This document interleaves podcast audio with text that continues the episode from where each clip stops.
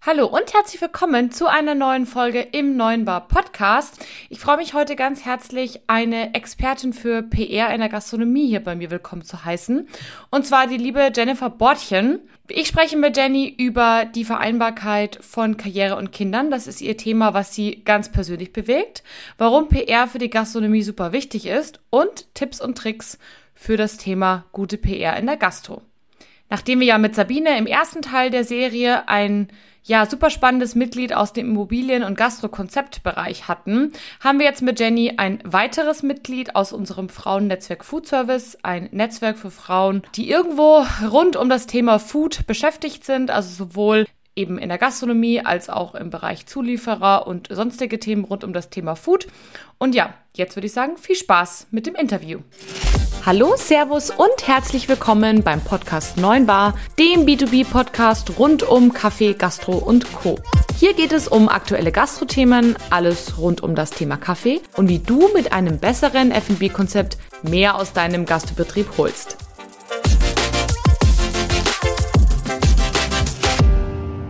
Oh, und schon geht's los mit dem Interview mit der lieben Jenny Bortchen. Ich hatte schon kurz vor dem Intro erzählt, dass Jenny ja ein Mitglied ist bei uns im Frauennetzwerk Food Service. Wer sich für dieses Netzwerk interessiert, sollte auf jeden Fall mal in die erste Folge, also in die Einleitungsfolge dieser Weltfrauenwoche ähm, springen. Dort habe ich alles rund um das Thema Netzwerk erzählt. Und jetzt würde ich sagen, stelle ich euch einmal Jenny kurz vor, damit ihr eigentlich wisst, wer Jenny ist und was sie so macht. Jennifer Bortchen ist Expertin in Sachen PR und ja, was es konkret heißt, sie hilft Gastronomen und Gastronominnen mit den richtigen Content und den richtigen Kommunikationsstrategien populär zu werden, also bekannt. Oder auch, wie sie so schön sagt, more fame, more money. Wer ihr bereits das PR-Geschäft anvertraut, Restaurants wie zum Beispiel das bekannte Chibul, das ihr bestimmt kennt, oder die Pulvermühle in Hamburg, oder eben auch das Frauennetzwerk Food Service. Also auch wir vertrauen auf die liebe Jenny. Und wenn sie damit nicht gerade beschäftigt ist, wuppt sie eine fünfköpfige Familie. Könnt euch ja mit Sicherheit vorstellen, was das bedeutet. Und wie sie das macht, erzählt sie uns heute. Herzlich willkommen, Jenny. Schön, dass du da bist. Hallo. Jenny, wie auch äh, bei deiner Vorgängerin Sabine, würde ich dir gerne ein paar Fragen vorab bezüglich des Frauennetzwerk Food Service stellen. Wie bist du denn zum Frauennetzwerk gekommen? Ich bin über das FBI zum Frauennetzwerk gekommen. Wenn alle sagen so, hä, über das FBI? Ja, genau. Hä? FBI ist eine befreundete Werbeagentur hier in Hamburg mit Fokus auf Gastro- und Food-Themen. Okay. Und über die Geschäftsführerin kam irgendwann die Anfrage, dass sie ähm, da Frauennetzwerk Food Service hat und so weiter. Und es ging da um erste, in erster Linie darum, das ähm, Frauenforum zu promoten, was ja eigentlich jedes stattfindet, mhm. was dann ja leider ausgefallen ist im letzten Jahr. Aber wir hatten vorher trotzdem eine ganz schöne Berichterstattung. Aber so kam es halt über diese befreundete Geschäftspartnerin. Das ist ja cool. Was würdest du denn sagen, was begeistert dich denn so am allermeisten an dem Netzwerk? Also, was ich extrem gut finde an diesem Netzwerk ist, das sind echt starke Frauen, das sind Persönlichkeiten, die die einfach Führungspositionen in, in Top-Unternehmen der Branche haben. Also wir haben ja Blockgruppe, Legoland, Coca-Cola, Aral, also ich will jetzt gar nicht alle aufzählen. Oh, darf ich das überhaupt sagen? Das ist ja Werbung.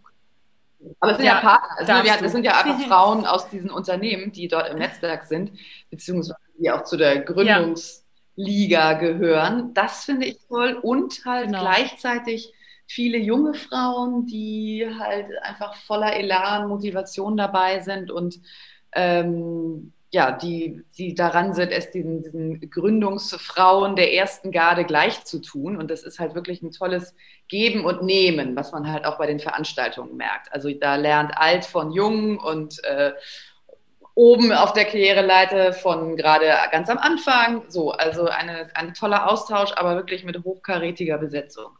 Also das ist mir auch absolut so aufgefallen. Ich, das kann ich auch definitiv nur so zurückgeben. Und was ich ganz toll finde, dass das Netzwerk so nahbar ist. Ne? Also normalerweise ist es ja so, wenn du als junge Frau irgendwo reinkommst und du kennst keinen, dann würdest du nicht erwarten, dass sozusagen äh, ja eine Geschäftsführerin von einem der internationalen Großkonzerne mit Hallo, ich bin XY, äh, schön, dass du da bist, auf dich zukommt, ne? Gar nicht das würde dir in einem anderen Netzwerk auch wahrscheinlich nicht Oder so passieren. Oder auch einfach am Tisch dann mal fragt, und was machst du so, was gefällt dir so, was brauchst du? Also habe ich wirklich ganz sehr herzlich und ähm, so auch völlig so ohne Eitelkeiten erlebt. Finde ich, das fand ich sehr schön.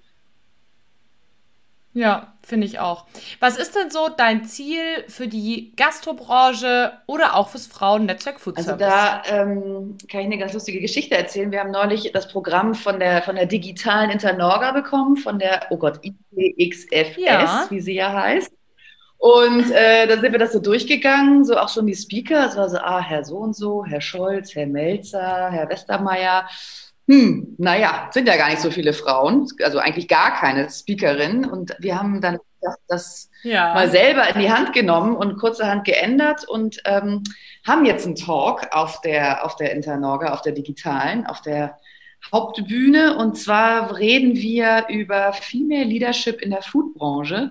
Muss Thomas gehen? Du kennst cool. ja wahrscheinlich diese Analysen zur Frauenquote dass es äh, weniger Frauen ja. in den Vorständen gibt als Männer, die Thomas heißen. Und das, das ist abgefahren. deswegen haben wir gesagt, so wie sieht das denn eigentlich mit dem Female Leadership in der Foodbranche aus?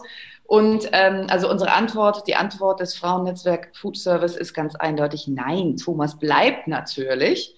Aber Anna, Barbara oder Sabine, wie sie alle heißen, kommen äh, unbedingt gleichberechtigt dazu. Ähm, das ist so ein bisschen so das, was ich mir für die Branche oder halt auch für das Netzwerk äh, vorstelle. Es gibt einfach so viel Bewegung äh, bei jungen Gründerinnen, die ähm, Unternehmen gründen, die, die Gastrokonzepte auf die Beine stellen. Ich habe auch das Gefühl, dass Corona jetzt nochmal dazu beigetragen hat, dass dann nochmal ganz neue Sachen entstehen, neue Dynamiken. Und genau dieses Movement, also diese Frauen, die da so emporkommen, die wollen wir halt ähm, ja, unterstützen. Und das sehe ich ganz stark im Kommen für die ganze Food- und Gastrobranche, dass da ein Umbruch stattfinden wird. Nee, das ist ein schönes Ziel, beziehungsweise eine, ja, eine schöne Aufgabe, die du da siehst. Und ich sehe das absolut genauso. Da braucht man einfach mehr Frauen. Ich habe es auch schon bei Sabine im Interview vorher erzählt. Auch bei mir in der Branche. Ich kenne keine andere Frau, die in der Kaffeebranche, in der Kaffeetechnikbranche arbeitet. Ja. Abgefahren, oder? Ich habe mal ähm, PR-mäßig eine Gastronomieberaterin äh, unterstützt. Und äh, sie meinte mhm. auch, sie ist da weit äh, allein auf der Flur. Oder wie sagt man? also so immer unter Männern. Also es ist wirklich interessant. Wobei ja, also ich finde, wenn man dann so, das, da ist man auch schon wieder gleich bei diesem klassischen Rollenbild. Ne? So, wenn man so an Restaurants denkt, Biergärten, Cafés, wer, wer bringt denn den Gästen das Essen? Das sind dann ja doch meistens eher wieder die Frauen. Ja, es ist ganz interessant, ja. Aber wir kommen ja auch gleich dazu, vielleicht warum es auch nicht immer mhm. weitergeht. ähm, das erste, was ich nämlich über dich gelesen habe, war tatsächlich, ja, dass es dir sehr wichtig ist, Familie und Beruf irgendwie zu vereinen. Und wir sind ja schon mitten beim Thema. Beim ersten Gespräch hast du mir auch gesagt, dass ganz viele Frauen, die in oder um die Gastrobranche arbeiten, in Führungspositionen arbeiten, keine Kinder haben. Und jetzt sprechen wir gerade darüber, dass aber schon ja irgendwo viele Frauen ja auch, sag ich mal, im Service arbeiten oder irgendwo in der Gastro arbeiten. Woran glaubst du, liegt das, dass Frauen in Führungspositionen in der Gastro keine Kinder haben? Also ich glaube, dass das ähm, sehr stark mit, auch mit diesem Thema Rollenverteilung äh, zusammenhängt. Also ähm, Vielleicht noch mal ganz kurz einen Schritt zurück. Ich habe zwar eben gesagt, dass viele Frauen in der Gastro arbeiten, aber ähm, das heißt nicht unbedingt ja, dass die Kinder haben, weil ich glaube, dass ein Problem ist, was jetzt gerade die Gastronomie hat. Das sind zum einen halt unregelmäßige Arbeitszeiten. Also es gibt ja wirklich, es gibt mhm. zwar äh, Kitas, die auch irgendwie abends geöffnet haben. Äh, habe ich mal so eine Reportage gesehen, fand ich sehr interessant, aber das ist ja total selten, wobei es ja viele Berufe gibt, die so Schichtbetrieb haben im, im, im, Restaur äh, im Restaurant, im ähm, Krankenhaus, überall, ähm, die haben ja dann ähnliche Herausforderungen. Also ich glaube, dass das auf jeden Fall ein Thema mhm. ist, dass sich halt äh, aufgrund dieser ja doch recht unregelmäßigen Arbeitszeiten ähm, das Thema Kinderbetreuung anschließt. So, was mache ich denn mit meinem Kind, wenn ich jetzt die Abendschicht habe? Das wiederum hängt dann, denke ich, mit der Rollenverteilung innerhalb der Familie zusammen, was wir ja eben, glaube ich, im Vorgespräch auch schon mal kurz angeteased hatten äh, dass einfach ja. natürlich, wenn ich jetzt als äh, Mutter sage, so ich äh, möchte jetzt aber hier ähm, im Restaurant arbeiten, muss mein Partner oder Partnerin, wer auch immer, wenn ich einen habe oder eine, ähm, ja auch dann bereit sein äh, zu sagen, okay, dann gehst du halt um 20 Uhr los und arbeitest bis 1 Uhr nachts und ich kümmere mich halt um das Kind oder um die Kinder. Und ich glaube, das machen dann viele, mhm.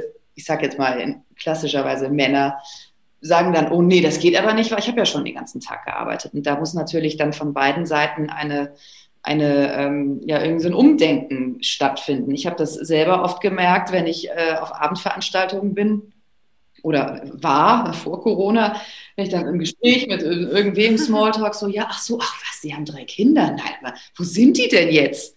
Und dann sage ich, ja, wo sollen die denn sein? Die sind zu Hause bei ihrem Vater, bei meinem Mann. Und dann, ach ja, und das kriegt der dann ganz alleine hin. Also das sind oft so ganz alte Vorstellungen. Ähm, und das sind auch oft dann Männer, die dann halt so ungläubig sind. Und da kommen wir dann auch schon zum Thema, äh, wo ich die Problematik sehe, warum das gerade in Führungspositionen immer noch ein großes schwieriges Thema ist, Frauen und Kinder. Es ist ja jetzt gar nicht nur in der, in der Foodbranche oder in der Gastrobranche so, ähm, sondern das sind halt also tradierte Vorstellungen, dass zum Beispiel Führung in Teilzeit nicht geht oder ähm, ja, dass halt dann die Leute Angst haben, wenn Frauen Kinder haben, dass sie ständig krank sind und äh, ich denke halt, das ist Quatsch. Also ich habe selber 20 Stunden nach der Geburt meines ersten Kindes und auch dann später nach der Geburt des zweiten Kindes wieder gearbeitet und habe dann festgestellt, so im, im Output oder im Outcome äh, hatte ich das Gefühl, ich habe eigentlich mindestens genauso viel geleistet wie vorher in den 40 Stunden. Und es gibt ja auch ganz äh, fortschrittliche so Businessmodelle, so Tandem-Modelle, dass sich halt zum Beispiel zwei Frauen eine Führungsposition teilen. Aber, und ich glaube, das ist ein Problem, in vielen Vorstandsetagen sitzen halt Männer so. Und die haben halt noch, ich betone noch, weil das wollen wir ja ändern, ein anderes Verständnis davon, wie das so zu laufen hat in so einem Unternehmen und stellen halt auch lieber so ihresgleichen ein und sind vielleicht skeptisch gegenüber moderneren Arbeitsformen. Und genau diese alten Muster wollen wir halt gern aufbrechen und vor allem halt auch aufklären und an Beispielen zeigen, auch an Mentoring-Programmen und allen möglichen Formaten, dass es durchaus auch geht und da, dass es halt auch mit, mit Kindern möglich ist, äh, Karriere zu machen. Man muss halt nur die be bestimmte Rahmenbedingungen dafür ähm, bereithalten oder sich darum kümmern, dass es funktioniert. Ja, ich glaube, das ist, du hast zwei spannende Punkte angesprochen. Ich glaube auf der einen Seite eben genau letzteres, was du gerade gesagt hast. Du musst dich darum kümmern, dass es funktioniert. Das ist, glaube ich, wirklich ein spannender Punkt, weil ich glaube nicht, dass es super einfach ist. Ne? Also gerade wenn du so Sachen wie Tandem ansprichst und so, das muss dann halt auch gut gelebt werden, dass das funktioniert. Ne? Aber was natürlich nicht passieren ist, darf man, dass man denen, sag ich mal, Recht gibt, weil es mhm. nicht funktioniert. Mit denen sage ich jetzt ja. den Zweiflern, das darf natürlich nicht passieren. Das ist, glaube ich, ein super spannender Punkt. Wie macht man das, dass das dann auch funktioniert im Alltag? Wir wissen alle, wie der mhm. Alltag läuft. Und auf der anderen Seite glaube ich, dass du auch absolut recht, dass da einfach noch sehr viele Entscheider sitzen, die sich halt auch vielleicht noch einfach machen können. Im Zweifel gibt es halt immer noch eine männliche Parallelbesetzung, bei denen, bei denen ich das Problem einfach nicht habe. Ne? Ich muss mich da um das Thema nicht kümmern. Also wähle ich die einfachere Lösung und das ist im Zweifel halt ein Mann. So, Problem gelöst. Und das ist, glaube ich, auch so ein bisschen einfach die Krux, da ja darüber hinaus zu gehen und zu sagen, nee, ich entscheide mich für die Lösung einer Frau, weil die vielleicht die bessere Position ähm, und die bessere Besetzung ist. Auch wenn das bedeutet, das ist vielleicht nicht so easy handelbar wie mit einem Mann, ne? Der halt seine 40 Stunden vor Ort ist, immer greifbar. Wobei sich da ja vielleicht auch langfristig etwas ändern kann, wenn was ja auch schon passiert, auch mehr Männer sagen, sie nehmen Elternzeit. Also das ist ja auch möglich. Ne, dass der Mann ja, nach zwei Monaten sagt der Mann so, ich nehme jetzt das Kind und die Frau geht wieder arbeiten. Aber auch da ist es dann auch wieder, ne, will die Frau das dann, kann der Mann das machen, hat der dann Angst um seine Karriere? Also es ist einfach ein riesiges, spannendes Feld, finde ich. Und alles hängt irgendwie mit allem zusammen und ich äh, ja, bin immer gern dabei, irgendwelche Lösungen zu finden für, die, für das Dilemma. ja, total. Wir, wir, lass uns direkt mal in das Thema reingehen. Und zwar, du hast ja selber drei Kinder, hast du ja schon so ein bisschen angeteasert, die alle noch relativ klein sind und bist selbstständig. Das, glaube ich, haben jetzt auch inzwischen alle mitbekommen. Und das auch noch recht erfolgreich, aber das war ja nicht immer so. Ne? Also vor ein paar Jahren warst du ja auch noch angestellt in einer relativ großen PR-Agentur, was ja eigentlich so gefühlt der einzig sichere Platz ist, um Kinder in die Welt zu setzen und sich keine Sorgen zu machen. Ja, und du hast gesagt, nö, ich steige jetzt mal aus. Äh, wieso hast du das gemacht? Also die Entscheidung, äh, mich selbstständig zu machen oder die finale Entscheidung, das war natürlich immer schon vorher so ein bisschen Thema, die fiel äh, hoch oben in den Pyrenäen äh, auf einem Campingplatz an einem See während unserer okay. neunwöchigen ähm, Reise durch Spanien und Portugal mit unserem Campervan. Das war nämlich nach Wahnsinn. der Geburt mal des zweiten Sohnes gemacht. Und auf so einer Reise, da wird man ja eh immer so ein bisschen freier im Kopf und da gehen einem die Gedanken und so weiter. Und ähm, ja, ich hatte halt einfach den Wunsch nach mehr Flexibilität, sowohl räumlich, zeitlich, inhaltlich. Ich hatte Jahre wirklich eine ganz, mhm. ganz tolle Chefin. Wir waren sowieso fast nur Frauen in der Agentur. Es war eine super ähm, Atmosphäre. Ich habe ganz, ganz viel gelernt, aber irgendwie war der Moment gekommen, dass ich jetzt meine eigene Chefin sein wollte. So, also ähm, ja, ich hatte einfach das Gefühl, ich kann nicht immer alles so umsetzen, wie ich gern möchte. Ich äh, bin jemand, ich mm. mag gern Sachen schnell umsetzen, ohne riesige Abstimmungsschleifen und dann muss ich oh, nochmal yes. hier und dann muss ich nochmal da so. Und ich dachte so, hey, nee, ich, ich kann es alles selber machen. So. Und das war auf jeden Fall eine super Entscheidung. Ich mache das jetzt seit fünf Jahren. Und ähm, ja, also wie gesagt, das mit der, mit, der, mit der zeitlichen und räumlichen Flexibilität ist voll aufgegangen. Dazu kam noch die Komponente der monetären Flexibilität. Also auch da ähm, läuft es wesentlich besser als in der Festanstellung damals. Ähm, ja, das waren so die, die Hauptgründe eigentlich. Okay. Beamen wir uns mal ein bisschen vor, äh, von damals irgendwo in den Pyrenäen. äh, in die heutige Zeit. Du bist selbstständig, hast drei Kinder, für viele absolut unvorstellbar. Was würdest du sagen, sind die größten Herausforderungen und wie löst du sie? Also ich glaube, die größte Herausforderung habe ich auch gerade heute wieder sehr intensiv drüber nachgedacht, weil ich im Moment sehr viel äh, quasi Zeit im Büro verbringe und ja eigentlich fast weniger als, als äh, zu Hause.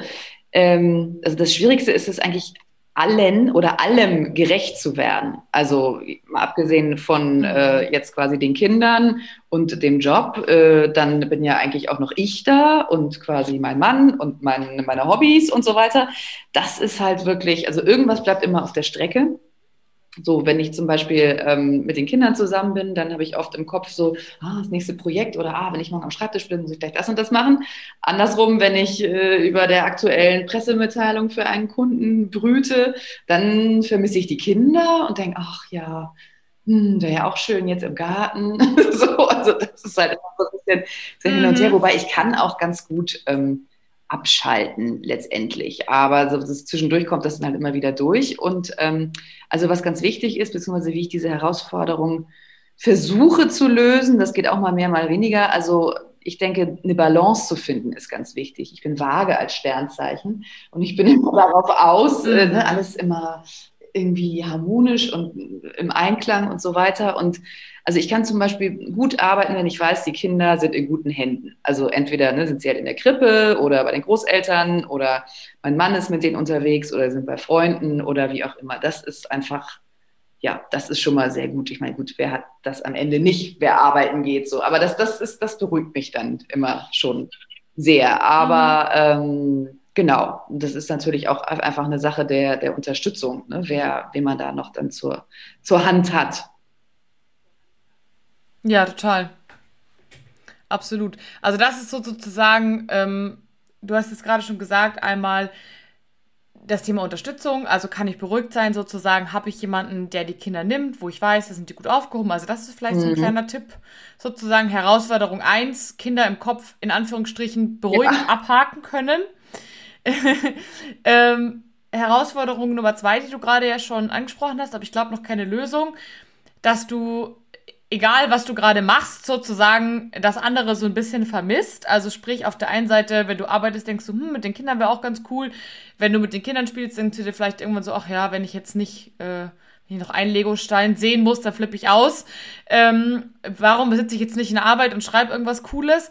Äh, wie löst du das für dich? Mm, also, dass ich eigentlich schon versuche, das also auch relativ, obwohl ich ja äh, selbstständig bin und eigentlich ja die Flexibilität der freien Zeiteinteilung haben wollte, aber dass ich schon relativ fixe Zeiten eigentlich habe. Also es hat sich jetzt gerade in den letzten Wochen, Monaten mhm. so ein bisschen eingeschlichen, dass ich zum Beispiel immer Mittwoch nachmittags ähm, ist halt irgendwie Kinder, also bin ich mit den Kindern zu Hause oder wir machen halt, aber es ist quasi meine Kinderzeit so. Und da habe ich tatsächlich ähm, mhm. auch jetzt äh, die letzten zwei Wochen ähm, was Neues eingeführt und das hat, das hat mich total entspannt. Und zwar habe ich, auch wenn es nachmittags nur vier, fünf Stunden sind, habe ich für die vier, fünf Stunden dann so einen Abwesenheitsassistenten eingerichtet bei meinen E-Mails weil ich das einfach äh, für mich so cool. entlastend fand, wenn ich weiß, also ich habe im Moment eigentlich auch keine Kunden, die jetzt eine E-Mail schreiben und sofort eine Antwort erwarten. So, aber trotzdem hat es mich irgendwie entlastet, wenn ich wusste, jetzt ne, schreibt mir jemand eine E-Mail und kriegt zurück, äh, ja, ich bin irgendwie jetzt offline bis was weiß ich morgen früh und schönen Tag noch und wenn es ganz wichtig ist, bitte per WhatsApp melden oder so. Das hat mich total entspannt und mhm. ich habe dann auch gar nicht mehr, also was ich auch gemacht habe, ich habe die äh, meine Geschäfts-E-Mails von meinem Handy gelöscht. Also ich habe da gar nicht mehr, also ich kann den schnell einrichten, wenn mir mal jemand was schicken will, aber ähm, ich hab, kann jetzt nicht unterwegs ständig irgendwie meine E-Mails checken, was ich gerne mal gemacht habe, auch schon so aus Reflex eigentlich.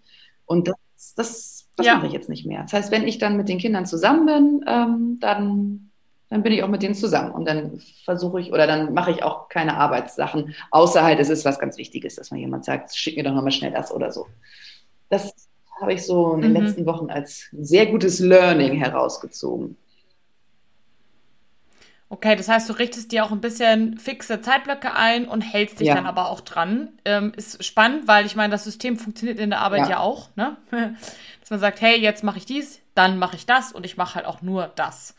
Und dann schafft man ja von allem ein bisschen mehr. Und ich glaube, was auch ganz wichtig ist, dass du gerade gesagt hast, wenn man dann etwas macht, dann macht man auch nur das. Also wenn ich jetzt mit den Kindern bin, dann lese ich nicht noch parallel auf dem genau, Handy E-Mails.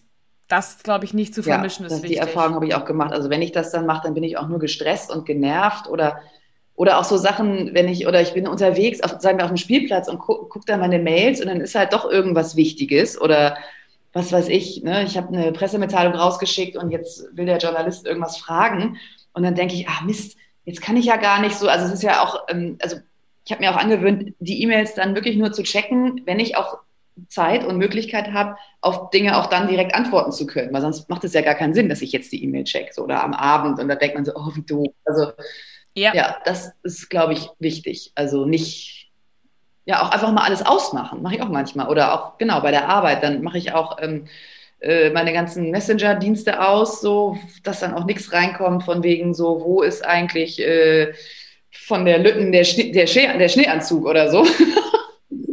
ja, ja, oh ja. Einfach klar. auch genau andersrum halt auch. Ne? Also, dass ich dann quasi auch bei der Arbeit das Private so weit ausblende. Also ne, per Telefon bin ich dann immer zu erreichen, falls was ist, aber ja. Also Meistens so ein bisschen ja wirklich strikte Trennung. Ich war ja lange, ich habe ja lange auch im Homeoffice gearbeitet und habe mir erst seit ähm, August letzten Jahres ein, ein, kleines Büro angemietet und war immer großer Fan vom Homeoffice und ach, dann kann man auch nebenbei nochmal hier und so dieses ne, Arbeit und Leben verschwimmt in einem, fand ich irgendwie immer total spannend, das Modell. Muss aber sagen, dass ich mittlerweile eher wieder ähm, in die Richtung gehe, also das strikter zu trennen. Also für mich jetzt persönlich, also dieses klassische Work-Life-Balance.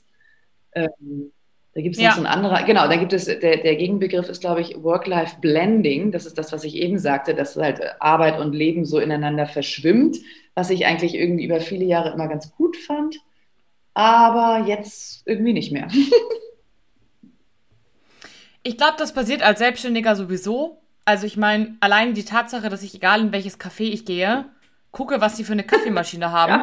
Ja. Das ist für mich total Work-Life-Blending, ja. Und wenn der eine alte Möhre da stehen hat, dann kommt automatisch der Griff in die Handtasche zur Visitenkarte, die in jeder Handtasche ist, egal ob ich jetzt geschäftlich oder privat Kaffee trinken gehe. Zack, bumm, ist die Karte auf dem Tisch, ne? So, Work-Life-Blending. Aber auf der anderen Seite macht es halt durchaus Sinn, das zu trennen, weil am Ende des Tages ist man halt nur noch am Arbeiten und macht eben nichts mehr richtig und entspannt halt ja. halt dann auch nicht mehr richtig. Abschließend deine drei Gamechanger, die das Leben mit Kind und Job ermöglichen. Also auf jeden Fall mein Mann. Ohne den ginge das so gar nicht. Ähm, der ähm, hat halt äh, so Arbeitszeiten auch ein bisschen angepasst, dass ich halt meine Selbstständigkeit über die Jahre auch aufbauen kann. Ähm, das zweite ist, hatte ich glaube ich schon gesagt, externe Hilfe ist ganz wichtig. Kita, Großeltern, ja. Äh, Putzhilfe tatsächlich auch, Babysitter, Freunde, ähm, so. Und, und das ist, glaube ich, das Wichtigste, ähm, ein Job, der dich richtig erfüllt und der dir richtig Spaß macht und der so richtig dein Ding ist. Also ich glaube, wenn man jetzt so irgendwie, wie, also halt drei Kinder hat und dann aber vielleicht auch irgendwo angestellt ist und dann nur so, so Job nach Vorschrift macht und mal auf die Uhr guckt, also ich glaube, das ist schwierig so. Oder ähm, na gut, oder man hat dann vielleicht einen Job, der, ja gut, genau, das ist dann halt nur so so, was weiß ich. Also ich, ich jetzt habe ich mich verhaspelt, ich weiß nicht mehr, was ich sagen wollte. Ach so, ja, genau.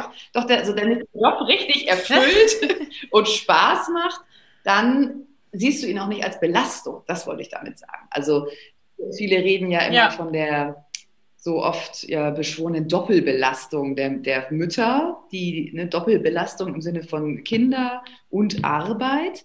Wenn du aber zum Beispiel, also ich finde es total fies so, weil das klingt ja auch, als wenn die als wenn die Kinder eine, eine, Belastung. Es geht natürlich da um mehr als die Kinder. Es geht ja um das ganze Thema dann auch wahrscheinlich Hausarbeit und was auch alles damit reinspielt.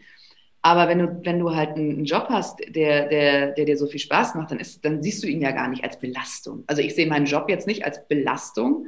Ähm, es ist natürlich so, dass äh, ich arbeite sehr, sehr viel und das ist belastend eben aufgrund der Tatsache, was ich vorhin schon gesagt habe, dass ich halt manchmal das Gefühl habe oder ich fühle mich so, als müsste, würde ich meine Kinder gern ein bisschen häufiger sehen, was ja auch alles immer nur Phasen sind. Aber ich, trotzdem ist das keine Belastung, sonst müsste, würde ich das ja ändern und irgendwas anderes machen. Mhm. Nee, also ich glaube, du hast einen guten Punkt angesprochen. Such dir einen Job, den du magst, ansonsten wird es wahrscheinlich mhm. schwierig. Was ich zu dem Punkt Belastung noch gerne sagen würde, weil da hast du gerade einen ganz spannenden Punkt auch angesprochen. Fakt ist halt, wir haben alle nur 24 Stunden und davon sollten wir mindestens irgendwie acht mhm. schlafen. Ähm, so, und den Rest muss ich halt irgendwie aufteilen, ne? Und wenn ich irgendwie drei Kinder habe, ich kann es mir nur gelinde vorstellen, weil ich habe keine. Äh, dafür habe ich ein großes Kind in Form eines Jobs, eines sehr großen Jobs. ähm, wenn ich jetzt überlege, dass ich da noch drei Kinder irgendwie unterbringen müsste in meinem Alltag, dann frage ich mich ganz ehrlich, wie ich ja. das machen soll. Und das meine ich aber nicht im Sinne von Belastung, sondern einfach nur Zeitaufwand. Ohne das jetzt mal negativ oder positiv bewerten zu wollen, ich brauche erstmal Zeit, sowohl für die eine Partei als auch für die andere. Und ich glaube, was man dabei nicht vergessen darf, wenn ich sage, ich möchte arbeiten und ich möchte Kinder, dann muss ich halt andere Sachen abgeben. Und dann darf ich mich auch nicht scheuen, eine Putzkraft zu holen, da bin ich auch keine schlechte Mutter oder sonst irgendwas ähm, oder faul oder keine Ahnung. Da muss ich halt einfach was anderes ja. abgeben. Und dann ist das auch völlig in Ordnung. Und dann geht das auch. Also da äh, bin ich ja. völlig bei dir. Das ist nichts Schlimmes dran. Nö, dann dafür hat man dann ja, man erkauft sich dann sozusagen mit so Hilfskräften so ein bisschen Freizeit. So, also ja. Voll. Klar, ich könnte auch weniger arbeiten ja. und selber die Bude putzen. Das kann ich natürlich auch machen. Aber naja, das ist ein anderes Thema. Nee. Musst du ja nicht. Kommen wir zum Thema ja. Arbeiten. Zu deinem zweiten ja. Herzensthema neben äh, Kind und Karriere, sage ich jetzt mal. Ähm, danke für die, für die inspirierenden Einsichten da und schön, dass du einen Mann hast, der dich da supportet. Scheint ja auch nicht selbstverständlich zu sein, was wir jetzt gerade noch mhm. so mitgekriegt haben. Ähm, für alle Gastronomen da draußen, die sich bei der Abkürzung PR so ein bisschen am Kopf kratzen, hm, was ist denn PR kurz und knackig erklärt? Kurz und knackig. Also PR ist ja erstmal eine Abkürzung von Public Relations. Und wenn man da mal so ein bisschen überlegt, so was heißt das eigentlich Public Relations? Also Public, Öffentlichkeit, Relations, Beziehungen. Also geht es irgendwie um Beziehungen zur Öffentlichkeit. Das heißt, ähm, ich denke, würde sagen, Public Relations ist halt eine, ein Tool, eine Schnittstelle zwischen ähm, mir oder meinem Unternehmen oder meinem Restaurant und allen anderen da draußen, erstmal so ganz grob gesagt. So. Und ähm, ja. ich würde sagen, äh, viele setzen immer PR mit Pressearbeit gleich, was man durchaus machen kann, was viele meinen. Ich bin allerdings der Meinung, dass das viel mehr ist. Also Public Relations sind mehr als nur Pressearbeit, denn beispielsweise ähm, Social Media bieten ja unglaublich viel Potenzial, mit Kunden und Gästen in Kontakt zu treten. Also halt genau mit, mit, mit deiner Öffentlichkeit, die für dich wichtig ist, äh, Beziehungen herzustellen. So, das geht mhm. halt natürlich über Magazine und Tageszeitungen, aber das geht halt auch über Instagram, Facebook und auch, was weiß ich, den supergeilen Gastroblog und natürlich auch total gut äh, über, über Podcasts zum Beispiel. Ne? Das ist ja auch ein tolles Mittel. Also das ist ja auch hier das beste Beispiel. Also ich trete jetzt quasi über, über deinen Podcast mit der Öffentlichkeit in Beziehung, um ähm, die Zielgruppen, die jetzt fürs Frauennetzwerk und für Gastro-PR ähm, relevant sind, um die zu erreichen. So, voilà. Das würde ich sagen, ist ja, Public. Ich, ich, ich betreibe gerade selber Public Relations. So. Also, ich, ja. Das war jetzt nicht kurz und knackig, aber vielleicht knackig, aber nicht kurz. Nee, aber verständlich auf jeden Fall und äh, zeigt für mich auch nochmal ein ganz anderes äh, Bild auf die Sache, denn ich bin ja auch Laie in vielen Bereichen und PR war für mich auch immer so Presse, ne? Wie du es gerade gesagt hast, aber du hast absolut recht, da gibt es viel mehr als nur Presse und spannend, dass du das so siehst. Wie grenzt sich denn jetzt PR von anderen Bereichen des Marketings ab? Also es ist zum einen ähm, relativ schnell umsetzbar, jetzt zum, im Vergleich zum Beispiel zu einer Eventplanung. Also wenn ich halt eine Restauranteröffnung mhm. plane, dann nimmt die, die Planung des Eröffnungsevents, wo ich vielleicht noch äh, ne, Gäste einlade, Promis, eine Band, was auch immer, dann nimmt diese Planung dieses Events wahnsinnig viel mehr Zeit in Anspruch, als jetzt ähm, das Schreiben einer E-Mail an die äh, sechs wichtigsten Journalisten der örtlichen Tageszeitung. Sowas zum Beispiel. Oder es ist jetzt auch, ähm, also PR-Maßnahmen sind relativ günstig im Vergleich zu, sagen wir jetzt mal, eine Anzeige in der Lebensmittelzeitung oder Citylight-Plakate oder das Buchen von ähm, äh, Bussen, von so Buswerbung oder was auch immer. Ne? Gerade so, ja. ich habe jetzt auch keine Zahlen parat, aber ähm, gerade so in Magazinen wie, wie Spiegel oder was weiß ich, das ist ja, das sind ja Tausende, die man da für so eine Seite Anzeige äh, hinblättern muss. Und ähm, also eine mhm. Pressemitteilung ist nicht ganz so teuer. Und äh, genau, wie, was, wie, wie grenzt sich PR doch ab? Also wer sich traut, kann sich halt auch alleine ransetzen, ähm, sage ich immer. Also eine Mail an Journalisten ist halt äh, auch eher geschrieben, als jetzt irgendwie eine coole Anzeige designen oder ein Vision-Video drehen. So, das sind ja andere Marketing-Tools, ja. die ich finde, die man jetzt so als ähm, vielleicht jemand, der da noch nicht so Erfahrung hat, jetzt nicht so leicht umsetzen kann. Und letztendlich ist ähm, PR ja auch, äh, lebt ja vom vom Storytelling. Also, dass ich es hinkriege, nicht immer nur äh, meine Produkte und die Vorteile des Produktes ähm, nach vorne zu stellen, sondern dass ich auch eine, eine gute Story darum äh, erzählen kann. Also äh, und das dann auch zum mhm. Beispiel wieder über Social Media ähm, zeigen kann. Du hast wahrscheinlich dieses Beispiel mitbekommen von diesem Gastronomen mit der Pandemie, der so ein Restaurant hat. Ähm, und da irgendwie, der hat dann irgendwie über 100 Panda-Bären, so Kuscheltiere, in sein Restaurant gesetzt. Äh, um halt auf die, auf die Situation, okay. ich, hab, ich weiß nur, dass der Pino hieß, weil witzigerweise mein äh, mittlerer Sohn auch Pino heißt, deswegen habe ich mir das gemerkt. Ich habe leider jetzt den Namen des Restaurants nicht parat. Aber es waren tolle Bilder, also es war auch in der Süddeutschen, es war glaube ich sogar in der Tagesschau, weil das halt so coole es sah halt cool aus. Er hat immer das Licht angelassen in seinem Restaurant und hatte halt überall diese riesigen Kuscheltiere da sitzen an den gedeckten Tischen. Ja, und das fand ich eine super Aktion. Und ähm, das hat den ja, gut, es hat ihn natürlich die Investition in diese Kuscheltiere gekostet, die er irgendwie überall auf der Welt schnell bestellt hat. Aber das war wahrscheinlich immer noch trotzdem günstiger, als wenn er jetzt äh, eine Anzeige geschaltet hätte oder sowas. Das war übrigens ja, in Franken. Genau. Bernd Ziegler, Gastronom aus das Ebern. Wie komme ich denn auf Pino? Vielleicht hieß das Chez Pino oder was weiß ich. Das, das kann sein, dass das Restaurant so heißt. Das steht ja. leider nicht drin. Aber ähm, auf jeden Fall super cool und tatsächlich hast du damit ja auch schon quasi ein Ziel von PR genannt, weil das wäre nämlich die nächste Frage gewesen. Was ist eigentlich das Ziel von PR und warum sollten Gastronomen das machen? Ergibt sich daraus. Ähm, ein Ziel ist ja mit Sicherheit Aufmerksamkeit zu ja, erregen. Ja, absolut. Oder? Also PR ist ja auch immer dieses ähm, Ding, also dass man etwas tut, worüber, äh, also Aktionen oder ne, Veröffentlichungen, dass die Leute über dich reden oder dich weiterempfehlen. Also es ist ja eigentlich auch eine Form ja der Mund-zu-Mund-Propaganda, so wie ich dir jetzt von dieser Aktion erzählt habe oder ne, so. Das ist halt eigentlich ähm, ja ein großes Ziel. Ich zitiere auch immer gern von meiner Website. Also more fame, more money, also ne, mehr Fame, wie, Fame, wie übersetzt man eigentlich Fame? Äh, äh, Gute also, Frage. Ich weiß, ich hab, äh, ja, so berühmt, ja, so, hey, der Fame, ne? ja, so, also es geht so, äh, immer Englisch? darum, Marken, Produkte, Unternehmen, Botschaften, Personen populär zu machen bei der, bei der richtigen Zielgruppe. Also ein, ein Mehrwert halt aus dem Unternehmen oder aus dem Produkt herauszuschaffen ähm, für die Zielgruppe, dass, dass die halt dann über einen spricht und diese Bekanntheit dann in der Öffentlichkeit dazu führt, dass man halt die Umsätze steigert oder mehr Gäste bekommt oder ähm, ja, einfach, ähm, dass man Talk of Town ist. So.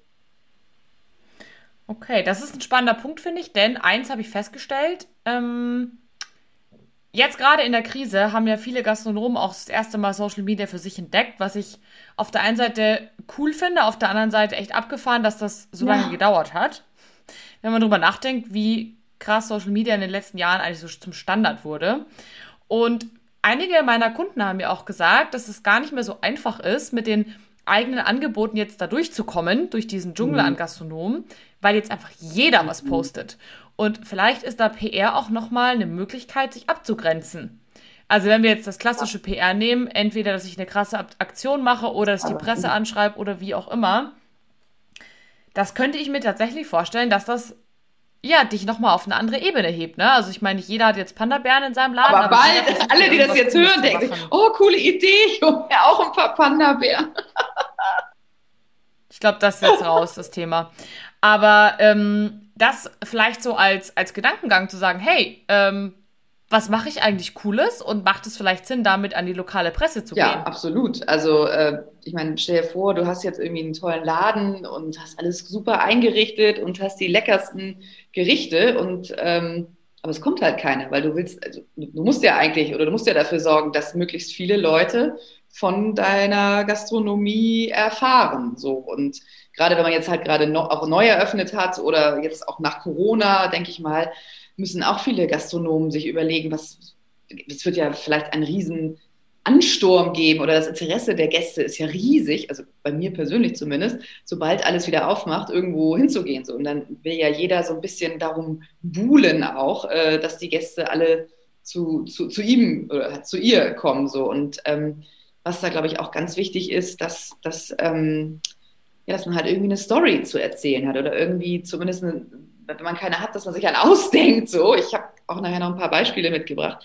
Ähm, das, ja. das ist halt ganz wichtig. So, das interessiert halt auch Journalisten, das wollte ich damit sagen. Also die interessiert jetzt nicht so, oh, hier ist jetzt nochmal das neue, äh, nochmal noch mal ein Poke, Pokeball, äh, äh, Dings hat aufgemacht, sondern man muss halt so ein bisschen gucken, was, was macht dich und deine Gastronomie halt ein, einmalig. So, wie, wie bist du auf die Idee gekommen und ne, was, was, wo, wo, kommst du her? Oder auch so ungewöhnliche Konzepte. So viele Gastronomen kommen ja auch manchmal gar nicht erst aus der Gastronomie. Also so der Klassiker, was weiß ich, der Geschäftsführer, der immer bis zum Umfallen gearbeitet hat und dann hatte er einen Burnout und dann hat er sich Gedanken gemacht, was eigentlich sein Herzensding ist. So, oh, ja, eigentlich liebt er Kochen. Und jetzt hat er irgendwie eine kleine Suppenküche auf Sylt, habe ich gerade, glaube ich, in der Brand 1 gelesen, die Story. Also total geil. Ähm, so, mhm. und das ist natürlich eine super abgefahrene Geschichte, so. Ähm, und das, das kann man halt mit PR erzählen. Also einfach ne, dann an Journalisten schicken, in Podcasts erzählen, digital verbreiten und ähm, ja, was man am Ende ja auch machen kann, ähm, also warum PR einsetzen, einfach auch, weil man ähm, da ja auch nochmal tatsächlich anders die, die, die Leute erreichen kann. Du kannst ja Journalisten zum Tasting einladen. Ich würde jetzt auch zum Beispiel Blogger zur PR-Arbeit dazu zählen. Das sind ja auch wichtige Influencer in dem Bereich, gerade was so Foodblogs und Gastroblogs äh, anbelangt. Ähm, genau, und über die, also wenn du die quasi als Multiplikatoren einbindest, äh, was ja auch PR am Ende dann auch ist, dass du halt dir auch Leute suchst, die dann über dich sprechen. Ähm, damit kannst du dann am Ende halt auch reale Gäste dann wieder gewinnen. Du hast schon ganz viele spannende Themen jetzt tatsächlich mitgegeben, die sozusagen ja in dem Prozess anfallen, über die man sich Gedanken machen soll. Und bevor wir jetzt quasi direkt mitten reinhüpfen, wenn jetzt jemand da draußen ist und sagt, hm, also ich mache eigentlich bis jetzt so ein bisschen Social Media und poste da halt meine, keine Ahnung, Gerichte oder meine, was ich jetzt to go anbiete oder mache mal ein Bild von meinen Blumen, die ich jetzt anpflanze, weil ich jetzt im Lockdown gerade auch nichts anderes machen kann. Und sich jetzt denkt, Mensch, PR, das wäre doch was, da würde ich jetzt gerne mal was machen. Ich weiß aber gar nicht was. Also ich meine, ich würde mal behaupten, die meisten von uns sind ja doch irgendwie so, ah, ich weiß jetzt nicht, wie ich das sagen soll, ja so nicht selbstverliebt, sondern wir wissen jetzt auch nicht so genau, was wir uns erzählen sollen. Ne? So ein bisschen pragmatisch denken sie uns halt, naja, wir machen halt unseren Job und den machen wir auch vielleicht irgendwie ganz gut, aber so sich selbst zu beweihräuchern, das habe ich gesucht. Das, glaube ich, fällt vielen schwer. Und die denken sich, na Mensch, was soll ich denn über mich erzählen? Und ich weiß ja gar nicht, wie ich da jetzt anfangen soll. Hast du denn Tipps auf dem Weg vom Anfang zu einer PR-Strategie? Ähm, also ich glaube, dass man auf jeden Fall immer vom Kunden aus oder von den Gästen aus denken sollte. Also weißt was du meinst, mhm. ähm, dass viele dann Angst haben, so ja, ich, was soll ich denn jetzt hier so rausposaunen, was ich alles Tolles kann, so ungefähr. Das ja. bin ich doch gar nicht. Oder auch so dieses Thema genau. Personal Branding oder so, oh, was soll ich, was so. Ich würde andersrum gehen. Also ich glaube, dass ähm, für so eine, sage ich mal, so eine klassische PR-Strategie sind es auch nur sieben Schritte. das war ah, so okay. in so sieben Schritte so unterteilt. Also ähm, und quasi immer so ein bisschen quasi äh, vom, ja wirklich diese, vom Kunden ausgehen. Also ganz noch, noch mal einen Schritt davor gehen, einfach zu erstmal zu gucken, wo stehen wir eigentlich? So, wo stehe ich mit meinem Laden, mhm. wo stehe ich mit meinem Produkt? Ähm, einfach mal so ein bisschen so ein Status quo ähm, einfangen. Was machen auch die anderen? Was machen vielleicht andere gut, die sowas ähnliches machen wie ich? um dann halt zu schauen, okay, äh, was, was am Ende rauskommen soll, ist was ganz anderes, weil ich will ja ganz anders sein als alle anderen. Das finde ich immer so ganz, ganz nett. Also das wäre für mich Schritt eins, einfach wirklich mal so eine Bestandsaufnahme. So. Und dann, ganz wichtig, ähm, Schritt zwei ist, wen, wen will ich erreichen? Wer ist meine Zielgruppe? Ähm, habe mhm. ich jetzt einen Café in der Innenstadt, ist meine Zielgruppe vielleicht eher so die, die Business Crowd, die irgendwie mittags da irgendwie einen Mittagstisch abgreift oder morgens den Coffee to go.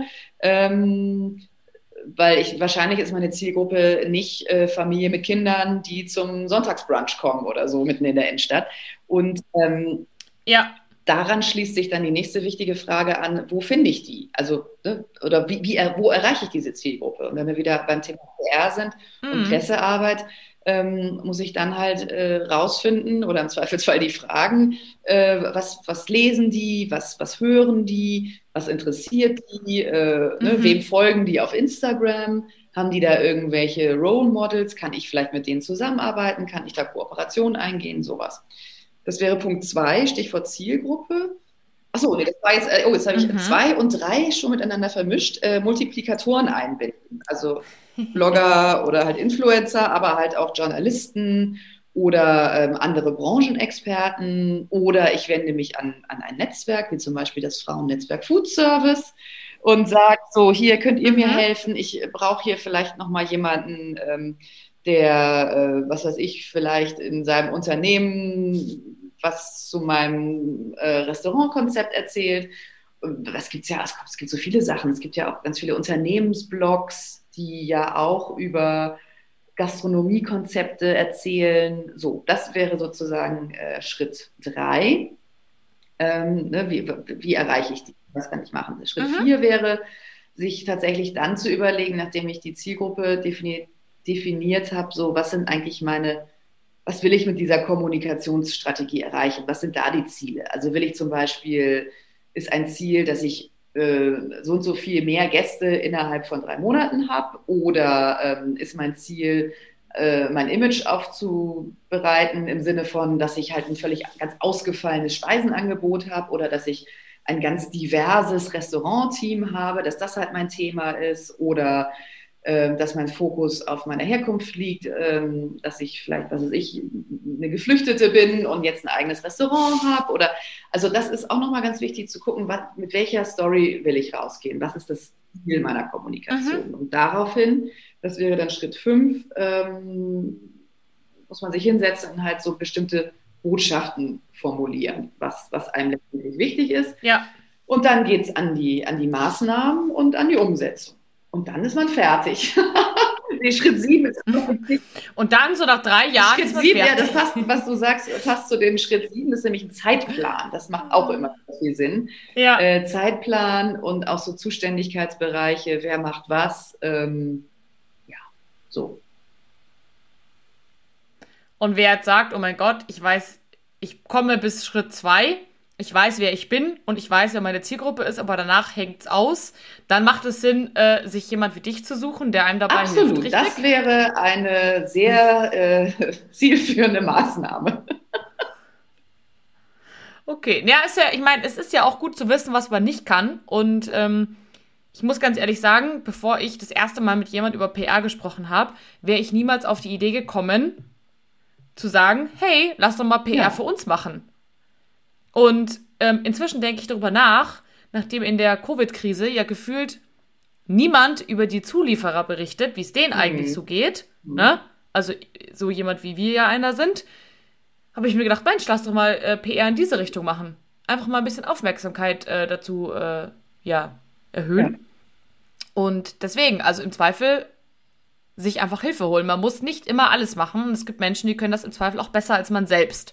Tun sich dann auch leichter im Text zu schreiben. Das dauert dann nicht acht Stunden, sondern vielleicht nur eine. Also das macht durchaus Sinn. Kann ich aus eigener Erfahrung nur auf ja. jeden Fall sagen. Ähm, Jenny, auf deiner Homepage schreibst du, dass PR immer Hand in Hand mit anderen äh, Marketing- und Vertriebsmaßnahmen kommt. Wir haben da ja auch schon gerade so ein bisschen gesprochen, ne? Du hast voll über Anzeigen erzählt, dann hast du gesagt, ja, aber jetzt äh, PR, Texte, Presse, dann haben wir über Social Media gesprochen. Und ja, du hast auch gesagt, dass der Erfolg nicht so ganz leicht messbar ist, ja, weil PR halt immer nur ein Teil sozusagen eines Prozesses ist. Meine Frage an dich, welche Faktoren sagst du, sollten denn auf jeden Fall erfüllt werden, damit eine PR-Kampagne erfolgreich wird? Also ohne was geht's nicht? Also das hängt natürlich immer vom Umfang ab. Ne? Also ich das jetzt mal so wirklich mhm. auf eine groß angelegte PR-Kampagne ausrollen wollen. Ähm, wenn ich jetzt tatsächlich einen, einen Café habe und eher so, so Standort-PR machen will, so lokale Geschichten, dann kriege ich das sicherlich auch ohne den großen Blumenstrauß hin. Aber ähm, ich denke, dass es im großen, äh, im großen Rahmen auch, also da gibt es halt wahnsinnig viel mehr Möglichkeiten als nur die klassische Presseaussendung. Ne? Also du kannst äh, Content Marketing machen, Influencer Marketing, Online-Magazine, Blogs, Newsrooms, WhatsApp-Newsletter, Content Seeding und so weiter. Ähm, es ist halt immer die Frage, was ist der Output und was willst du, was willst du haben? Also zählen zum Beispiel 896 Likes unter einem Facebook-Post mehr äh, in einem bestimmten Fall mhm. als eine Veröffentlichung auf der Neuheitenseite in der Lebensmittelzeitung. Das ist halt immer absolut eine ja. Frage der Perspektive und der Zielgruppe, die ich ansprechen möchte. Und letztendlich kann ich nur sehen, ob meine PR-Kampagne erfolgreich ist, wenn ich mir vorher Ziele gesetzt habe. Also wenn mein Ziel ist zum Beispiel, oder andersrum, ich habe wirklich oft Kunden, die sagen, oh, ich will unbedingt mal in die Brand 1, ich will unbedingt mal in die Brand 1. So, und da kann man natürlich sagen, okay, ja. wenn sie dann endlich mal in der Brand 1 waren, dann ist das Ziel erreicht. Aber man kann natürlich auch ähm, sagen, ähm, es geht mir vor allem darum, dass, äh, die, dass meine Leute, dass, dass, dass ich mehr Facebook-Follower äh, kriege oder so. Und da muss man dann ja auch wieder ganz andere ähm, Sachen mit mit reinbringen. Was allerdings jetzt wieder bei so einer größeren Geschichte, größeren Geschichte ganz wichtig ist, dass, ähm, dass es halt auch ein Zusammenspiel gibt von verschiedenen Bereichen, also von Vertrieb, vom Marketing, von Sponsoring, Social Media. Das habe ich halt oft bei größeren Kunden oder erlebe ich das bei größeren mhm. Kunden, dass, ähm, dass sich die Abteilungen da nicht optimal absprechen. So. Und ähm, eine PR-Kampagne für eine neue Nudelmarke zum Beispiel, die kann man jetzt nicht unbedingt als erfolgreich einstufen, wenn, wenn die Maßnahmen nicht Hand in Hand mit dem Vertrieb gehen. Also da kann ich noch so tolle PR machen, wenn am Ende die Nudeln nicht in den Regale der Supermärkte, Supermärkte gelistet sind, dann kann man sagen, ja, die PR-Kampagne war jetzt ja voll äh, daneben, weil wir haben ja gar keinen Absatz, aber dann kommt halt der Vertrieb und sagt so, ja, aber wir haben die ja auch noch gar nicht platziert, wieso habt ihr denn jetzt schon die PR-Kampagne gemacht? Also da ist das ganz, ganz, ganz wichtig, dass, ähm, dass da auch die anderen Abteilungen mit reinspielen, weil sonst wird, wird die PR-Kampagne alleine nicht den Umsatz steigern können. Ich habe ähm, viele Jahre für äh, so zwei Organisationen gearbeitet, Food from Sweden und Food from Finnland die setzen sich jeweils dafür ein, ähm, dass halt aus den entsprechenden Ländern die ähm, also äh, Nahrungsmittel und Getränke in also weltweit, aber wir waren halt für Deutschland zuständig, äh, in Deutschland halt in den Supermärkten landen. Und da hatten wir halt immer wieder die Diskussion mit den Herstellern der Produkte. Ähm, die sagen halt, also, oh ja, wir wollen PR, wir wollen PR. Und dann sagen wir, ja, seid ihr denn, wo seid ihr denn gelistet in Deutschland? Ja, nee, noch gar nicht. So, mhm. und dann so, allerdings hast du auch andersrum das Problem. Dann gehst du halt irgendwie, sprichst du mit Einkäufern von den Handelsketten und dann sagen die, ja, was sind denn für Marketing- und PR-Maßnahmen geplant? So, und dann, oh, ja, was machst du dann als erstes? Also man, man dreht sich ja mit dem Preis. Preis. Ähm, das war jetzt, wie gesagt, zum Beispiel für eher so größere Unternehmen. Ich denke, wenn es jetzt äh, wirklich um die Eröffnung ähm, oder um die, das Ziel ist, ein, ein, ein Restaurant zum Beispiel oder ein Café bekannter zu machen, ähm, Gibt es natürlich auch Sachen, also die Klaviatur, die man da rumspielen kann. Also ich kann zum Beispiel, ähm, ja, ich kann Journalisten einladen zur Eröffnung. Ich kann gleichzeitig vielleicht auch eine Kooperation mit einem Radiosender machen, der äh, dann Gutscheine fürs Restaurant äh, verlost. Also es, es, macht schon Sinn, so, so einen Marketing-Mix zu machen mit PR zusammen. Es funktioniert aber auch alleine. Mm, okay. Das hilft auf jeden Fall schon mal, aber gerade auch die größeren Gastronomen, die jetzt hier zuhören oder auch die Filialisten, ich weiß, dass da auch welche zuhören, es macht auf jeden Fall Sinn, immer alle Abteilungen an einen Tisch zu holen, zu sagen, hey, wenn wir jetzt zum Beispiel, ich habe eine Bäckerei-Filialist oder bin Bäckerei-Filialist, ich möchte irgendwie, keine Ahnung, Werbung für meine Krapfen machen, die ich jetzt seit neuestem absolut, keine Ahnung, ich mache jetzt Dinkelkrapfen, ne? Weil, keine Ahnung, mein Opa schon gesagt hat. Oh, Entschuldigung. Äh, Berliner ah, oder wie auch immer, Pfannkuchen, glaube ich, heißt es auch noch. Ja, ja äh, Entschuldigung, ich vergesse immer, dass ähm, ich komme ja, aus Bayern, da ist es, äh, ja. und wenn man jetzt sagt, hey, die werden bei uns aus Dinkelmehl gemacht und mein Opa hat immer schon gesagt, das ist viel bekömmlicher, ne? Und das ist jetzt ja auch total Trend, dass man dann natürlich auch guckt, okay, was heißt das nachher mit der Produktion zusammen? Ne? Also da muss der Dinkel Berliner Krapfen Pfannkuchen dementsprechend halt schon mal hochgepusht werden, wenn man weiß, okay, wenn ich das jetzt an die Presse gebe, dann kann dies, das, jenes passieren. Dazu sollte man mit dem Social Media Beauftragten sagen, okay, push bitte immer dann, da ist am stärksten bei uns ähm, die, die Leute auf unserer Seite unterwegs, auf unserer Instagram-Seite, push dann bitte vor allem diesen ja. Berliner. Genau. Krapfen. ähm, und und und. Also ich glaube, das ist äh, ein ganz, ganz spannender äh, Punkt. Und dann kann man auch sagen, hey, dann setzt man ein gesamtes Ziel für eine Kampagne, bei der eben PR sozusagen mit ja. dabei ist, aber halt nicht nur. Und ich glaube, das, ähm, das, das hilft mhm, auf jeden Fall. Absolut. Wir haben schon über äh, Best Practice gesprochen mit dem äh, Kollegen mit den Pandas. Zum Schluss würde ich gerne nämlich mit dir jetzt nochmal drüber sprechen, wenn sich jetzt Gastronomen so ein bisschen Inspiration holen wollen und sagen wollen, Mensch, ich weiß jetzt gar nicht so genau, ähm, ich habe so ein paar Ideen, aber ich würde jetzt gerne mal wissen, was machen denn andere? Das ist so ein Klassiker. Wir haben den Kollegen mit den Pandas schon gehabt. Hast du denn noch so zwei, drei Tipps von Gastronomen, wo du sagst, Mensch, hey, die machen das richtig gut? Also, wen ich ja da ziemlich gut finde, weil ähm, die tatsächlich so ein bisschen aus dem äh, nur Restaurant-Kosmos rausgehen. Das sind die Jungs von, von, der, von Salt and Silver hier in Hamburg, Salt and Silver Zentrale. Ja, kenne ich. Die haben ja zwei Restaurants unten an der Hafenstraße, aber ähm, ich glaube, eigentlich bekannt geworden sind sie durch ihr, durch ihr Kochbuch, äh, Surfen und Kochen, oder nee, wie heißt denn das nochmal? Also es geht irgendwie um, es geht um Surfen und Kochen und äh, durch ihre Reisen. So, die sind halt, ähm, die haben mit dem NDR zusammen, haben die eine Videoreihe, die ist, ist total spannend wo sie halt äh, durch, ähm, ich weiß gar nicht, ist es ja durch Marokko fahren. Ich glaube, sie sind auch irgendwo in Südamerika, in äh, in Bolivien. Ich glaube, wahrscheinlich ist es ein anderes Land. Äh, egal. Aber auf jeden Fall ist das halt total ähm, spannend, wie die halt so ein bisschen ihren Lifestyle äh, mit ihrem Restaurant verbinden. So, und das sieht man auch ziemlich gut, ähm, gerade nochmal jetzt so für die Zuhörer, wenn die sich Inspiration suchen wollen.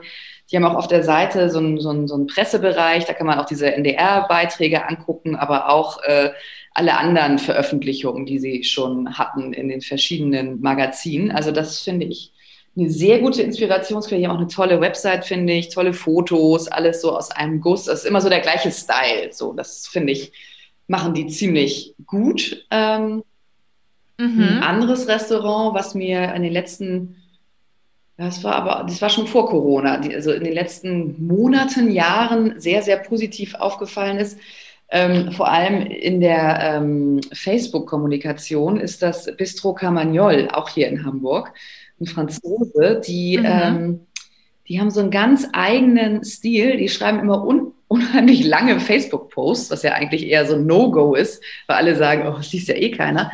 Aber die haben irgendwie so einen super Texter, also die können wirklich einfach ähm, so gut äh, Storytelling machen. Also sei es jetzt über ihre äh, extra angefertigten äh, Fußbodenkacheln aus Schieß mich tot, was es mit denen auf sich hat, ähm, oder auch darüber, ähm, warum jetzt der und der Champagner in ihrer Silvesterbox drin ist. Also wirklich super unterhaltsam geschrieben, fast schon so lyrisch. Also richtig, richtig gut. Und mhm. was sie auch noch gemacht haben, dass sie jetzt quasi über ihr Restaurant hinaus sich so ein bisschen positioniert haben zu einem Thema, also so die Stimme erhoben haben. Und zwar haben die ähm, mehrere Brandbriefe mal geschrieben zu diesem ganzen Thema ähm, Open Table und Reservierungen und nicht einhalten und so weiter. Da hatten wir halt, ähm, mhm, mh. vielleicht war es doch schon in der Corona-Zeit, das weiß ich jetzt nicht mehr genau, aber da haben die sich halt tierisch aufgeregt, zu Recht, wie ich finde, und gesagt, Leute, das geht nicht, dass ihr euch hier immer irgendwie, dass ihr euch, äh, dass ihr reserviert und dann haben wir hier irgendwie, was weiß ich, ähm, so eine No-Show-Rate von 60 Prozent. So, und wir kriegen den Laden nicht voll, weil die anderen Leute nicht kommen können, weil ihr reserviert habt, dann kommt ihr gar nicht. So, und dann gab es da auch so einen kleinen Shitstorm, weil dann sie halt angekündigt haben, dass sie halt das dann mit einem Fee machen, dass du halt was anzahlst, wenn du reservierst, ja. reservierst. Und aber also fand ich auch ganz gut, wie sie es gemacht haben und dass sie überhaupt was gesagt haben und sich da so ein bisschen ähm, ja mal ja das Thema auf den Tisch gelegt haben. Das ja, Aufmerksamkeit kam auf jeden ja, Fall raus. Total. Ja, das fand ich ganz gut. Cool. Und dann kann ich noch ein eigenes Beispiel einer meiner Kunden bringen, weil das auch ziemlich, ziemlich ja, äh, durch die Decke ging, auch pressemäßig. Ist ganz spannend. Das ist ein ähm, Familien-Wellness-Hotel in, in, im Sauerland. Und ähm, genau, im ersten Lockdown war dann natürlich Hotel geschlossen und dann hat sich äh, der Hoteldirektor mhm. einmal so überlegt mit seinem Team, so ja, was, was machen wir denn jetzt? So die Gäste, die können ja jetzt gar nicht zu uns kommen ja, dann kommen wir halt zu den Gästen und dann haben wir relativ kurz, kurzfristig ähm, sag ich mal, das ganze Programm des Hotels äh, ins Netz gestellt. Also wir hatten dann ähm, Resto äh, hier, äh, Rezepte und Tipps von den Köchen. Wir hatten die Kinderbetreuung online gestellt. Es gab Wellness, es gab Sport. Das heißt, die, die Gäste, also dieses Hotel lebt halt sehr, sehr viel von, von Stammgästen, die schon seit Jahren immer kommen. Die waren halt hellauf begeistert, dass sie jetzt auf einmal ähm, das Maskottchen und ne, die sowieso aus der Kinderbetreuung und so auf einmal da auf diesem Blog angucken konnten in, in Videos. Das Ganze haben wir natürlich dann auch auf Facebook und Instagram ausgeweitet. Und das äh, kam bei den Gästen halt super an und auch äh, bei den Medien. Es folgte dann auch noch irgendwie Podcasts und das Videos mit Fach- und Publikumspresse und Geo hat berichtet. Also das war wirklich, ähm, das ist auch noch, das ist auch noch ein wichtiger, ein wichtiger Tipp, den ich mitgeben kann. Zur richtigen Zeit am richtigen Ort. Also wie der mit den Pandas auch, mhm. ne, der hat jetzt irgendwie die Chance ergriffen, hat Aufmerksamkeit mhm. bekommen. Und äh, mit dem Hotel haben wir das jetzt halt, das war wirklich, ähm, es war, wir haben es auch wirklich sehr, sehr schnell und sofort gemacht. Und danach kamen ja auch viele andere Aktionen von anderen Hotels, auch tolle Sachen, so. Aber ähm, die waren dann medial halt auch nicht mehr so interessant, denke ich mal. Ähm, ja, das ist schon, mhm immer mal wieder so eine, so eine, so eine Idee haben und das dann auch einfach mal umsetzen. Jetzt aktu aktuell läuft auch gerade auf auf Instagram zumindest auch so eine Foto-Challenge ähm, von so einem Bio-Hotel. Die machen gerade so eine Aktion, auch um auf die ähm, ja, doch blöden Bedingungen jetzt schon seit so langer Zeit in der Gastronomie und Hotellerie aufmerksam zu machen. Die ähm, stellen so Szenen mit, mit Lego-Figuren nach. Ist auch ganz cool. Ja, Lego äh, mhm. Guests, äh, ich kriege den Hashtag jetzt gerade nicht hin, aber da haben wir dann halt mit dem Hotel, mit unserem Hotel dann da auch wieder mitgemacht. Das ist eine ganz schöne Geschichte, einfach nett für die, für die Gäste, die machen auch mit, aber es ähm, schweißt auch so ein bisschen die Branche zusammen, ne? so wenn man so ist das ein bisschen was Spielerisches, das ist auch eine, eine, tolle Idee. Und jetzt dieses Hotel, was das initiiert hat, kriegt natürlich dadurch auch unheimlich viel Aufmerksamkeit. Klar, total. Nee, aber super spannend. Danke auf jeden Fall schon mal für die, ähm, für die drei Tipps. Und ja, wer sich jetzt angesprochen fühlt und sagt, Mensch, ich würde das auch gerne umsetzen, aber ich weiß einfach, ich bin jetzt schon voll oder ich weiß einfach nicht genau, wie ich das machen soll. Ich würde das gerne professionelle Hände geben ähm, dann sollte man sich auf jeden Fall bei der Jenny melden. Ich werde auch Jennys Kontaktdaten einmal in den Show Notes verlinken. Und wer sagt, Mensch, äh, PR mache ich schon, das läuft auch schon ganz gut, aber dieses Frauennetzwerk, ich komme auch aus der Foodbranche, das finde ich spannend. Für den verlinke ich auch einmal das Frauennetzwerk in den Show Notes. Da kann man sich auf jeden Fall inspirieren lassen. Und ich habe gehört, es kommt ähm, ein, ja, ein Online-Frauennetzwerk-Treffen. Äh, wird es geben im November weil wir uns ja alle nicht offline treffen können dieses Jahr wahrscheinlich. Ja. Und genau, da wird auf jeden Fall noch äh, Spannendes kommuniziert. Also es gibt auch ein Newsletter, soweit ich weiß. Ähm, abonniert ihn einfach mal und ihr werdet nichts mehr verpassen. In diesem Sinne, ich sage danke, Jenny, für deinen tollen Input und wünsche dir jetzt einen ganz schönen Abend. Ja, ich freue mich, dass ich zu Gast sein durfte und ähm, bedanke mich auch bei dir und wünsche auch einen schönen Abend. Mach's gut, Jenny. Bis Tschüss. bald. Ciao. So, das war's auch schon wieder mit dieser Folge mit Jenny Bordchen. Ich hoffe, ihr konntet viel mitnehmen für eure PR-Strategie und ja, falls ihr eine Frau seid und diese Folge gehört habt, auch ein bisschen Mut bekommen habt zum Thema Kinder und Karriere. Mir hat es zumindest ja, sehr viel Mut gemacht und mich sehr unterstützt, meinen Weg weiterzugehen, so wie ich mir das vorgestellt habe, auch wenn das vielleicht nicht unbedingt immer alles so ja, in anderen Branchen gelebt wird. Ich freue mich jetzt schon auf das nächste Gespräch und auf euch, wenn ihr wieder zuhört, hier bei mir im Podcast. Einen ganz schönen Tag euch!